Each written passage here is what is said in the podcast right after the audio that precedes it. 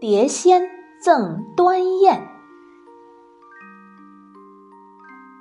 相传古时候，端州城附近的山村里住着一个穷秀才，秀才的名字叫阿端。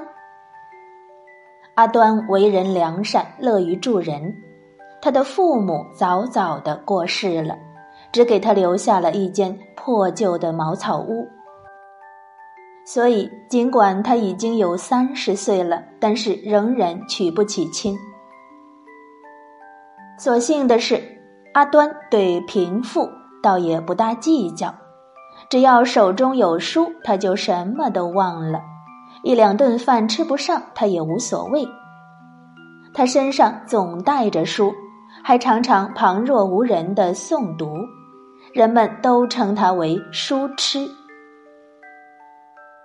不知道从什么时候开始，阿端每次去山上看书，都会有一只团扇那么大的彩蝶绕着他飞舞。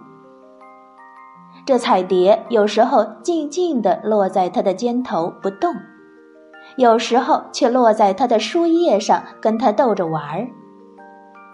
阿端读书有这只彩蝶的陪伴，倒也别有一番乐趣。这一天，阿端又抱着几本书上山了。他边走边看，还摇头晃脑的诵读，早就忘记自己走的是山路了。他走啊走啊，忽然觉得脚下一空，身子跟着往下一坠，就掉下去了。也不知何时，阿端才渐渐的醒过来。发现自己躺在一堆茅草上，再往四周一看，才知道自己掉进了一个深深的山谷里。当阿端缓过神儿来，才发现这个山谷景色非常美丽。石壁上的石头是五颜六色的，壁顶上还攀爬着碧绿碧绿的藤蔓。藤蔓上开着颜色鲜艳的花朵，它们不时传来阵阵清香，让人心旷神怡。最重要的是，这山谷中还有彩蝶飞来飞去，给人如痴如醉的感觉。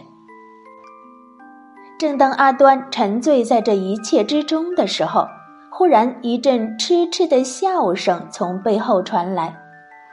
他一转头，才发现一位貌若天仙、身着彩裙的姑娘向他款款走来。阿端不由得看呆了。姑娘抿嘴一笑，他才给姑娘作了一个揖，说明自己来到这里的原因。之后，姑娘给他准备了饭菜，阿端也没有客气，就和姑娘坐下来，边吃边聊。谁知道两人越聊越高兴，并渐渐的喜欢上了对方。之后，他们就拜了天地，结为夫妻。原来，这位姑娘乃是彩蝶仙子，名叫蝶儿。她见阿端视书如命，就喜欢上了他，并常常化作蝴蝶伴在他身旁。而阿端掉到这个山谷里，也是蝶儿安排的。阿端和蝶儿结为夫妻之后，仍然对书爱不释手。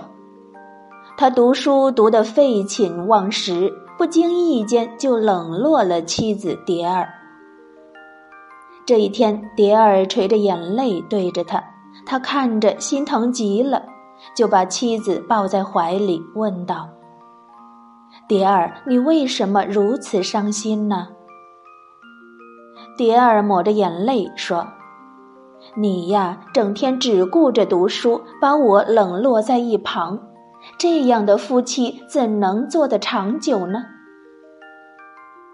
阿端听了，心里着急，把蝶儿抱得更紧了，说道：“好，蝶儿放心，以后我不再读书了，我天天陪着你聊天儿。”咱们俩恩恩爱爱，白头偕老。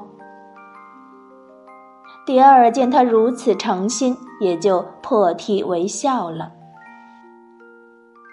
可是这种说说笑笑的日子没有过多久，阿端又捧起了自己心爱的书，读起来摇头晃脑，不亦乐乎，废寝忘食。蝶儿见了更加伤心，他一气之下就把阿端那些书都藏起来了。阿端见不着书，整天闷闷不乐，茶不思饭不想。没过几天就得病了。蝶儿四处采草药给他治病，却一点儿疗效都没有。这一天，蝶儿采药回来，还没走到洞穴，就听到从洞里传出了朗朗的读书声。走进去一看，发现丈夫阿端找到了他藏起来的那些书，而他的病也好的差不多了。蝶儿看到了这个情况，只好叹了一口气，说道：“阿端，既然你放不下读书，咱们俩的夫妻也就做不成了。今日就做个了结吧。”阿端听了，不由得默默的流下眼泪。之后，蝶儿从石壁上挖下来一块书本那么大的石头。又从头上拔下一根珠钗，送给阿端，说：“今日一别，我们将永不相见。这块石头送给你，你拿它做个砚台，可以写出好文章来。这枚珠钗就用作路费吧，你上京赶考去吧。”说完，他解下身上的丝带，朝山上轻轻一抛。那丝带顿时化成了一座大石桥，在阿端看直了眼的时候，蝶儿化作一只彩蝶，轻轻地飞走了。后来，阿端卖掉了蝶儿的珠钗，上京赶考去了。那时候正值严冬，考场里虽然也设有火盆，但是依然赶不走严寒。考生们只有不停地磨墨蘸笔，才能防止墨汁被冻住。而神奇的是，阿端的那台砚台凹处却是墨汁盈盈，阿端也不用磨墨，只见他奋笔疾书，写个不停，纸上还散发出一阵阵清香。这一幕被监考官看在了眼里。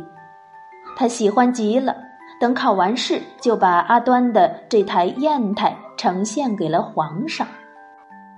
皇上一看，这砚台果然与众不同，于是就用阿端的名字将这砚台命名为“端砚”了。